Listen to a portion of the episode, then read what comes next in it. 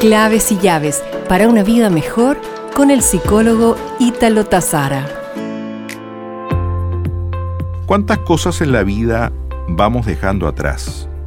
Miedos, gente, momentos y recuerdos.